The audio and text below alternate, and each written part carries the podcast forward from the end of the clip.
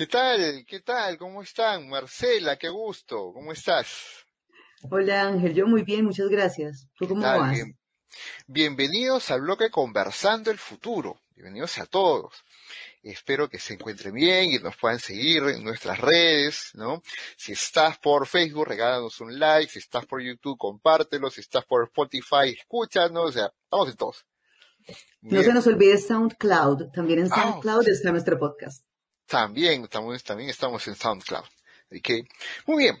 Vamos a tratar un tema importante, un tema significativo y un tema que nos, que nos permite profundizar en este asunto de la, de lo humano, ¿no?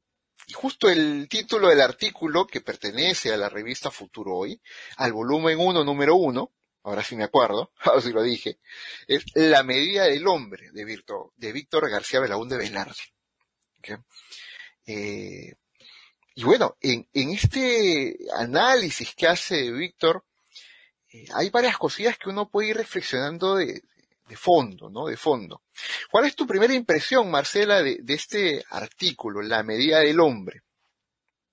Bueno, me sorprendió realmente porque digamos que cumple con, me hizo recordar una frase que usaba mi abuela hace muchos años. Eh, el contrarrecíproco de esa frase, la frase es sabiduría popular, creo que la, la escuchaste también de tus ancestros, que era, entre más ruido hace la carreta va más vacía. Entonces el contrarrecíproco viene siendo la carreta va más llena, entre menos ruido hace. Y la primera impresión que me dio el artículo fue, pues, pues es un artículo muy corto, es que es de una página prácticamente, pero cuando lo leí dije, estaba lleno. O sea, es, un artículo que está muy bien escrito, es fluido, es claro, pero realmente toca cuestiones muy fuertes, cuestiones que con seguridad el ciudadano común eh, no desconoce, pero deliberadamente ignora para poder continuar con el estilo de vida que suele llevar. O sea, cuestiona la conciencia. Sí, es cierto, es cierto, ¿no? Nos cuestiona, pero vamos a polemizar un poco, ¿de acuerdo? Vamos a plantear polémicas acá, ¿ok? En una, de las entradas que hace, una de las entradas que hace Víctor, ¿no? él menciona un caso de, eh, de una organización que defendía los derechos de primates, de simios que estaban encerrados, ¿no? Sí, era, si no eh, estoy mal, la Non-Human Rights Project. Exacto, exacto, ¿no? Y no se aprobó esto, ¿no? Ciertamente, pero quedó pues cierta, cierta, cierta discusión sobre el tema, ¿no? Y la pregunta acá es, ¿realmente tenemos derechos equivalentes con, con seres eh, no humanos? O sea, ¿podemos llegar a ese nivel de equivalencia en derechos? Es que el detalle está en lo siguiente, o sea, la, la pregunta que, que, yo me hago cuando leo el artículo es, bueno, este proyecto eh, simple dijo, hombre, estos animales, nosotros también somos animales, que hemos logrado un nivel diferente de desarrollo, pero también somos animales, eh, ellos fueron en cierta medida esclavizados por nosotros para poder, eh, para poder responder a unas necesidades que nosotros nos creamos. En ningún momento ellos fueron, eh, digamos, fueron o consultados o digamos esta captura se hizo en contra de su voluntad, fue una captura violenta con, con el fin de disponer del cuerpo de estos seres vivos animales para nuestros propósitos. Entonces lo que ellos alegan es, bajo el estatus de que ambos somos animales, no tenemos ningún derecho. Sin embargo, la moción fue, eh, fue rechazada. Entonces, ¿qué ocurre? Eh, ocurre que estamos trayendo a una especie eh, diferente, bueno, que no sé si tan, no, somos diferentes de hecho, pero sí, estamos trayendo un animal diferente a nosotros para que se someta a nuestras condiciones comunitarias. O sea, estamos disponiendo de él. Estamos, estamos colonizando esta especie para que nos sirva a nosotros. Eh, eso, pues, por supuesto, viene de un modelo jerárquico, un modelo jerárquico, el modelo de la escala alimenticia, básicamente, donde nosotros nos vemos como la cúspide de la creación y todo lo que esté por debajo, eso es un modelo religioso, como dijimos la semana pasada, como se ve en el Génesis, como se ve en el Génesis católico, en, la, en el Bereshit judío se ve exactamente lo mismo. Eh, es un modelo en el que nosotros nos vemos como la última parte. Pero eh, si nos vemos, si nos vamos, por ejemplo, a los modelos animistas de antaño, eh, todos los seres todos los seres estaban en igualdad de condiciones. Entonces, para poder acceder, por ejemplo, a la carne de un animal, se le pedía permiso por lo menos era un reconocimiento de la existencia del otro ser. Entonces uno queda como, ¿en qué momento a nosotros se nos subió a la cabeza que los que decíamos cómo se comportaban los animales que estaban antes que nosotros, éramos nosotros. llegamos nuevos a la casa, abrimos la nevera y dijimos como, bueno, ya la casa es mía. pero vamos, vamos, o sea, mira, la, sesión pasada, la reunión pasada que tuvimos, pasaste del, del pesimismo de la especie y ahora te escucho cuál ilusionada de la especie, ¿no? O sea, estás ilusionada de que podemos llegar a ser seres humanos más equitativos y que no vamos a tener derechos humanos expandidos para los otros seres no humanos. ¿Crees eso que vamos a lograr? Es que ahí está el detalle, o sea. No se va a lograr, Marcelita, no se va a lograr. Porque somos egoístas, claro. O sea, mi, mi, pesimismo no ha cambiado. O sea, yo, yo lo que digo en que, o sea, lo que quiero decir es, que sería ideal que cambiara, porque es que nosotros nos tenemos que dar nuestro lugar, nosotros llegamos de últimos y llegamos a abrir la nevera. O sea, eh, o sea estamos a donde llegó Homo sapiens, lo muestra, eh, lo, muestra el recuento histórico que hace Harari en su libro Sapiens, que de hecho lo estuvimos comentando hace poco, a donde llegó Homo sapiens, los que estaban se perdieron. O sea, un montón de especies fueron, eh, fueron desaparecidas por culpa de Homo sapiens, que por cierto todavía me pregunto por qué sapiens si no actuamos con sabiduría. ¿Por qué sapiens? Qué arrogantes somos. Entonces, en esa arrogancia es que decidimos que nosotros éramos los que disponíamos de los demás animales. ¿Por qué, ahora, ahora, siguiendo esa línea, mira, el enfoque detrás es antropocéntrico, ¿verdad? Ese es el enfoque. El ser humano en el centro de la creación y somos nosotros los dadores de derechos a otros, ¿no? O de beneficios a otros. Pero da la circunstancia que Víctor plantea en su texto el, caso de, Data, de Star Trek, ¿no? Sí, estamos creando una experiencia de superinteligencia que ahora, está en pañales, pero, o sea, la existencia humana es de miles de años, en 100 años pueden cambiar muchas cosas, y eso es un respiro, es un, es un suspiro 100 años. ¿Tú crees, Marcela, realmente que en 100 años haya una superinteligencia que a nosotros nos empiece a restringir derechos? ¿Te imaginas? Vamos a perder nuestro dominio. Mm, ¿Sabes qué es lo que me da risa? Que, mm. que creemos que todavía tenemos el dominio. Es que lo más charro porque... O sea, ahora yo soy el, el, acá el imaginado yo soy. Yo soy el espejismo, yo acá. no, no, no, es que mira, lo curioso es que nosotros tenemos, o al menos en la, eh, a la hora de crear estas inteligencias que muy, o sea, estamos en pañales todavía, pero ah, para allá vamos.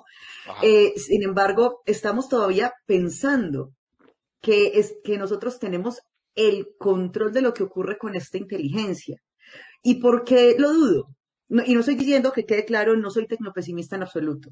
Lo que estoy diciendo, lo que estoy diciendo es que estamos, estamos demasiado confiados en que tenemos el dominio completo de lo que está pasando y de sus implicaciones. O sea, estamos entrega, estamos nosotros haciendo que la tecnología en general, inteligencia artificial, redes neuronales e inclusive las mismas herramientas básicas que empleamos ahora, tomen decisiones por nosotros les estamos dando, estamos, estamos facilitando tanto nuestra interacción con la interfaz que estamos dando, estamos dando datos sobre nuestras formas de pensar muy abiertamente. Entonces, ahora, ¿qué hace el algoritmo? Para que a nosotros se nos, para evitarnos la fatiga, nos dice qué responder y cómo responderle.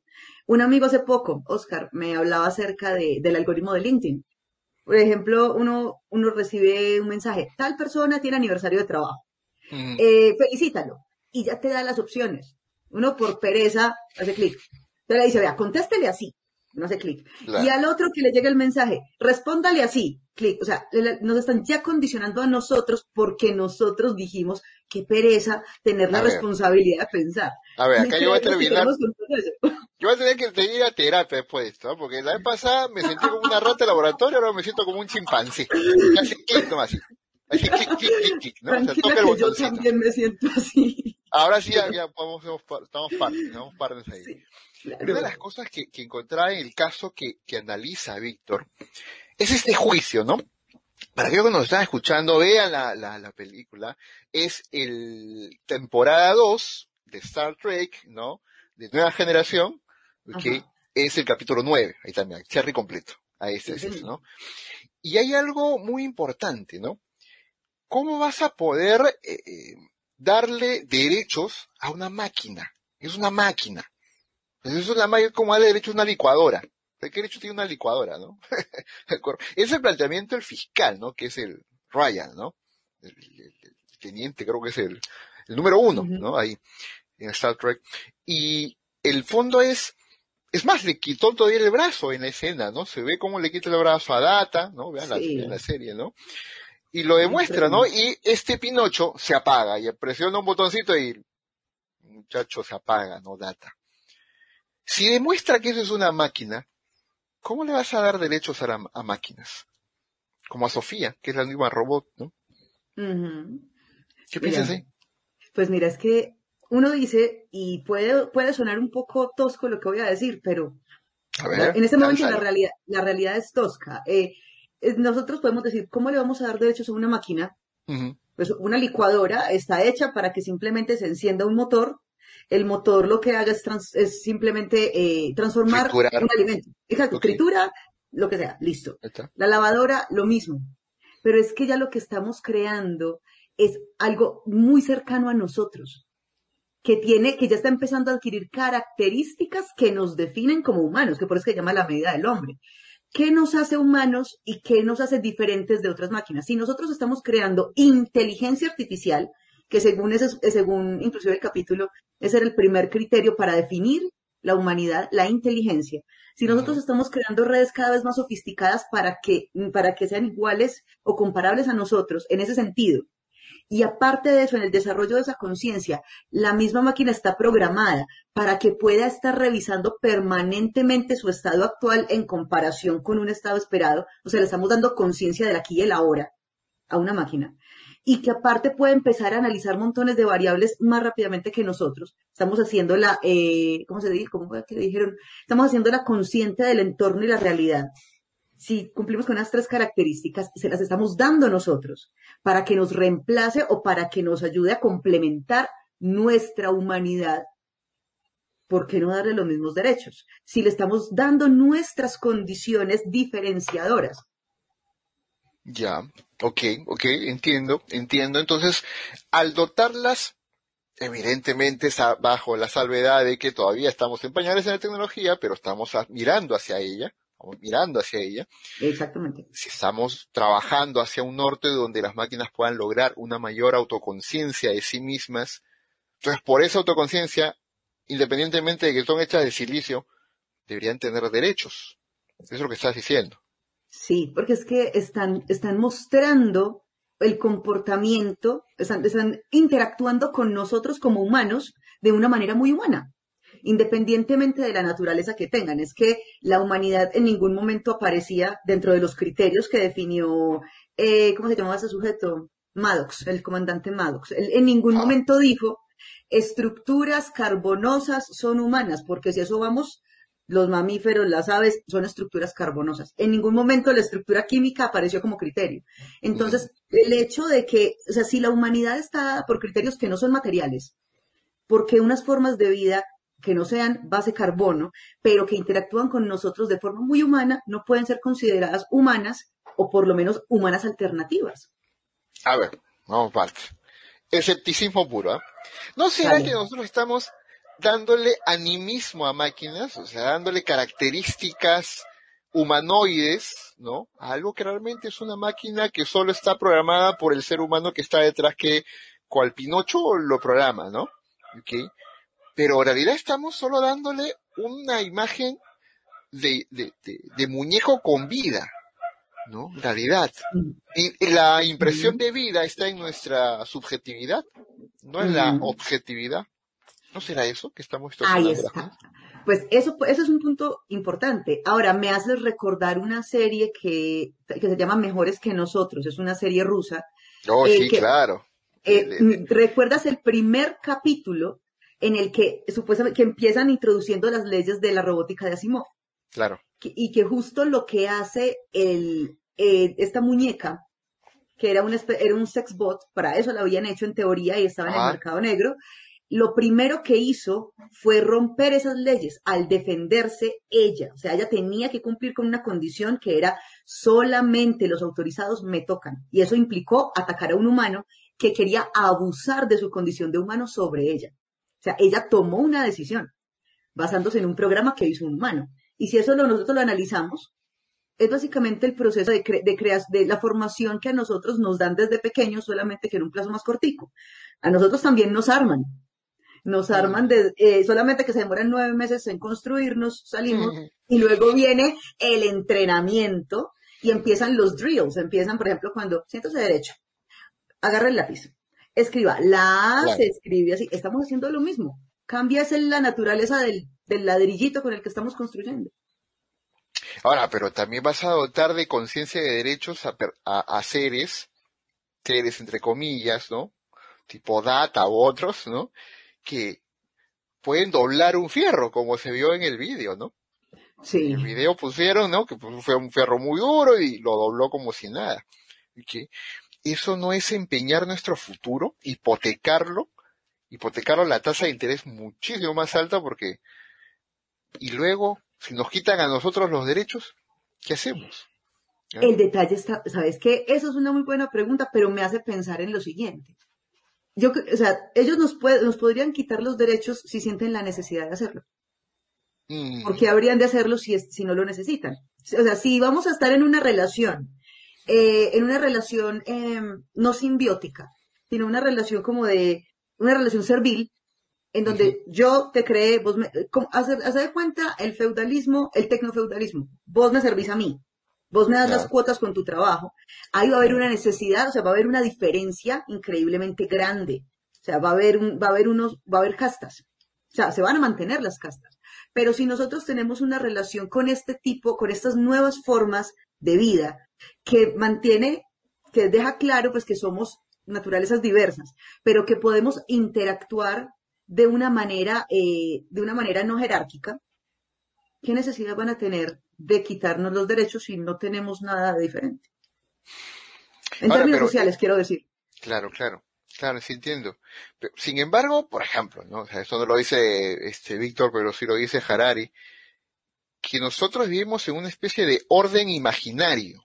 Yo en sociología lo escuchaba como contrato social por, por Durkheim. Ajá, el contrato social. Pero, el orden imaginario es más o menos equivalente, ¿no? Este que nosotros creamos sociedades solo en nuestra mente, pero para que funcionen tienen que ser la mente colectiva. Exacto. Y para eso tenemos que crear, tenemos que crear unos, unos conceptos, unas ideas eh, que todos podamos soportar y que a pesar de que nosotros, eh, digamos, fallezcamos, se mantengan. Eso fue una idea muy, muy chévere que me, que me gustó del libro de Harari, que en la introducción él menciona que realmente todo el relato de la ciencia es la historia de algo. Entonces, eh, según él, hay hechos que son el objetivo, están las interpretaciones individuales, que son lo subjetivo, y las interpretaciones compartidas que nos llevan a tomar decisiones, las interpretaciones colaborativas. Para poder interpretar colaborativamente, tenemos que crear la imagen de algo fuerte que sustenta todo lo que decíamos la vez pasada, en unos casos es Dios, en otros casos es la imagen del hombre sobre la tecnología. O sea, es la imagen de que algo, en caso de problemas, nos va a soportar las decisiones. Alguien que asuma la responsabilidad. Eso es el orden imaginado en general. Oye, pero conectado con el texto de Víctor, Víctor pone el dedo sobre la llaga, ¿no? Se le echa sal y alcohol encima todavía, ¿no? Sí, y limón. Porque, y, y limón, ¿no? Porque va de frente a, criticar la, natural, la naturaleza, entre comillas, de la humanidad, ¿no? Y al poner una escena tan potente como la de Star Trek, ¿no? Este, hay una escena dentro de ella donde Jean-Luc eh, Picard saca la imagen de la teniente Yard, ¿no? Acuérdense, acuérdense, yo soy un Trekking eso, ¿no? que, y le pregunta, ¿por qué lo tienes, no? No lo sé, pero es importante, ¿no? No lo sé, pero es importante. Entonces, vuelvo a la, idea. Nosotros como seres humanos creamos esa imaginación, creamos la, ese orden, dotando de poder a las cosas, ya sea la tecnología, el dinero o a Dios. Pero, ¿eso nos hace humanos realmente? E, e, ¿El dotar de, de simbolismo a las cosas? ¿Esa es la esencia? ¿Qué crees? Pues se podría decir que sí por ahora. O sea, en este momento, uno, aparte del desarrollo de un lenguaje simbólico, que es algo que nos caracteriza, porque las, las demás especies animales tienen también lenguajes, pero son, no son lenguajes muy concretos.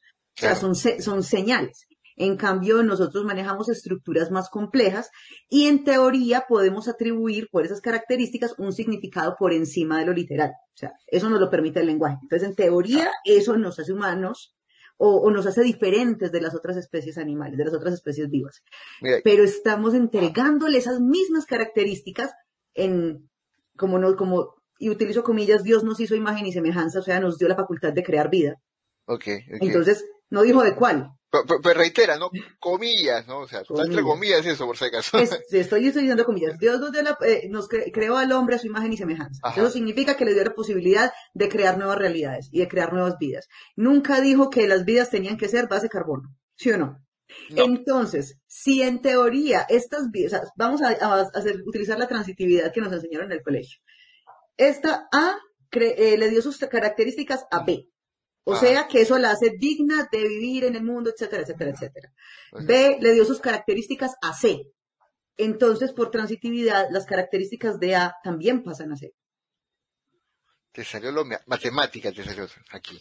Por favor. Hay una pregunta interesante que puso, eh, ah, está justo, no quiero pasar, ¿no? A May, esta, ¿no? May, donde sea que estés, te, te mando un abrazo porque esa pregunta es la clave de toda esta conversación. Me, me cae bien. no la conozco y me cae bien. Sí, ya, ¿no? O sea, de frente, mueran, ¿no? A ver, contesten esa, ver si pueden, ¿no? Sí, hay que invitar a May al próximo podcast. ¿Cómo se podría lograr igualdad entre humanos y androides si entre nosotros aún no la hay, ¿no? O sea, ¿sabes qué? Siento como que nos hubiera dicho, están fumados ustedes la málaga, ¿no? ¿Qué están hablando? ¿no? ¿Qué roca están hablando? ¿No? ¿Cómo vamos a hacer, extender derechos a ellos si entre nosotros no tenemos derechos? Y la verdad es que es una pregunta muy poderosa. O sea, pero tampoco hay que bajar, o sea, o sea, es cierto, no tenemos derechos eh, entre nosotros, pero, pero utilizando a Harari, él dice, pero ¿cómo vas a plantear igualdad en seres que biológicamente no son iguales? ¿no? Eso es lo que plantea en su libro también. ¿no? Eh, pero acá el punto es lo siguiente, algo que plantea May, ¿no? Es interesante.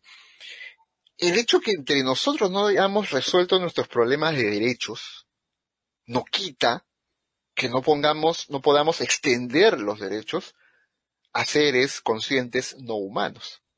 ¿O me equivoco? No, sabes que coincido. De hecho, ah, creo que. Coincidimos en algo. Sí. Eso es bueno, eso es una muy buena señal. Es mira, yo creo que el hecho de reconocer, o sea, si nosotros, eso ayudaría inclusive a mm. poder darnos cuenta de, de cómo estamos eh, cómo estamos respetando la estructura de derechos que nosotros mismos creamos. Si en una forma de vida alternativa que comparte con nosotros, que, interactúa de manera fluida, clara, con la que podemos construir algo como, como pares, podemos garantizar esos derechos o podemos luchar por esos derechos, ¿por qué no hacerlo con nuestra propia especie? O sea, sería como entre el cero y el uno, si tenemos claro lo que puede haber de, relación entre el 0 y el 1, podemos darle prioridad también a todos los matices que hemos tenido olvidados por diferencias estúpidas. Pues, por diferencias, por cosas que nosotros pusimos y que son Está bien, diferencias estúpidas, sí es cierto, pues, diferencias bobas, ¿no? Es cierto, lo de la sí. Es que cómo es posible que haya, te va o sea, cómo es posible que haya gente que haya perdido, que teniendo todas las facultades para poder eh, alcanzar alguna meta cualquiera, haya tenido restricciones por género, por raza, por estatura, por edad, o sea, como así, si está, si está mostrando que puede hacerlo, hay evidencia de que se puede. Ah, no, porque es que tiene, es que eran 39 años y tiene 40. No, pues fue madre. no tiene sentido. Sí, pues es cierto, ¿no? La medida del hombre de Víctor García Belaúnde Velarde, eh, y lo pueden encontrar en Futuro Hoy, la revista Futuro Hoy del volumen 1 y número 1. Muy bien, llegamos hasta el final de... Oye, se nos pasa volando esta conversa, ¿no? Sí, pero antes de que se nos olvide, es bueno que las, personas sepan dónde, dónde pueden encontrar eh, la revista, dónde pueden encontrar eh, los artículos. Entonces, para todos los que están por acá, eh, antes que nada, estoy aquí tratando de mostrarles, ahora sí, les voy a pedir que por favor me digan si pueden ver ya, yo te confirmo. Los que, lo que está en Spotify no va a haber ni Michi, ¿no? No. No, pero los que están en Spotify les voy contando. En la página, eh, está la, en la página del OJS, en la página ojs.ssh.org.pe. Apenas ingresen ahí van a encontrar todos los, van a encontrar las diferentes, eh, van a encontrar las diferentes revistas de la Sociedad Secular Humanista, entre ellas Futuro Hoy y también la revista Humanista, también la revista Instituto de Estudios Transhumanistas. Hoy estamos hablando de Futuro Hoy. Tan pronto hagan clic en ella van a ver los diferentes volúmenes con sus respectivos números. No sé si los alcanzan a ver en este momento. Se ve, se ve, se ve. Ah, es, que creo que se está viendo, es la otra, eh, la otra pantalla, pero bueno, sí, está estamos viendo la, pantalla de la, de la página web de Futuro Hoy, ¿no? sí, pero déjame, voy a compartir la del OJS para que también puedan ver la de Humanista, porque todas están juntas, entonces qué bueno que quienes están ahí curioseando vean todas las opciones que hay. Entonces, a ver, a ver, a ver. buscando, el OJS para nosotros, para la Sociedad Secular Humanista del Perú, es como nuestro portal repositorio de las revistas que tenemos, ¿no? Que son dos revistas, Futuro Hoy, la revista humanista, y los artículos publicados del Instituto de Estudios Transhumanistas también, ¿no? Entonces, cuando ustedes ingresan pues al ojs.ssh.org.p, van a poder encontrar ese portal completo, ¿no? ¿De acuerdo? Exacto, ahí, van a encontrar, van a encontrar Futuro Hoy, Instituto de Estudios Transhumanistas y la revista Humanista, que mientras tanto voy contándoles, hay convocatoria abierta para ambas revistas, para Futuro Hoy y para la revista Humanista, ambas cierran el 31 de agosto, ¿cierto Ángel? Por favor, Cierto, confirmado, 31 de agosto. Listo, miren, en, eh, en estas, en estas revistas van a ver no solamente los números actuales, sino también los números anteriores. Entonces ustedes van a poder acceder a toda la revista y también artículo por artículo, si hay algún tema que les interesa particularmente. Ahí van a ver textos como los de Kenner Mori, los de Piero Galloso, los de Fabricio López de Pomar, los de Ángel, un par míos que se colaron por ahí. Entonces, para que, para que los lean, eh, los disfruten y también se animen a a participar de las convocatorias.